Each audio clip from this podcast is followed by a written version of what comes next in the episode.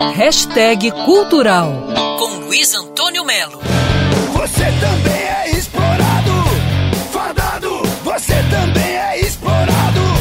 Aqui. O livro A Vida Até Parece uma Festa, a história completa dos Titãs, que é da Érica Marmo e do Luiz André Alves, é daqueles livros que a gente estava esperando há muito tempo e que finalmente chegou contando, em definitivo, a história dessa super banda chamada Titãs.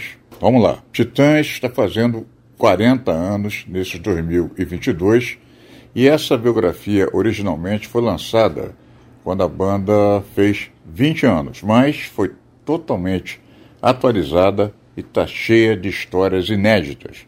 Por isso que eu falei que é um livro que a gente está esperando. Branco Melo, Sérgio Brito, Tony Belotto, Nando Reis, Arnaldo Antunes, Charles Gavan, Marcelo Fromer e Paulo Miklos, formação clássica dos Titãs, estão no livro de uma forma muito transparente. Aqui está dizendo na sinopse, com seus altos e baixos e episódios repletos de diálogos e bastidores nunca revelados.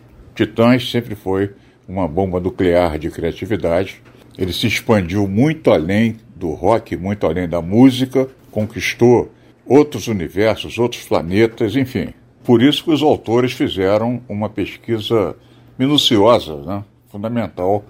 Entrevistaram todos eles, longamente, e além disso, mais de 50 personagens fundamentais na história da banda.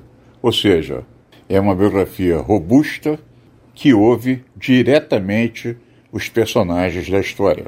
A Vida Até Parece uma Festa é um livro fundamental para a gente chegar mais perto, não só da década de 80, mas do Brasil que se construiu a partir daí. Não é? Luiz Antônio Melo para Band News FM. Quer ouvir essa coluna novamente? É só procurar nas plataformas de streaming de áudio. Conheça mais dos podcasts da Band News FM Rio.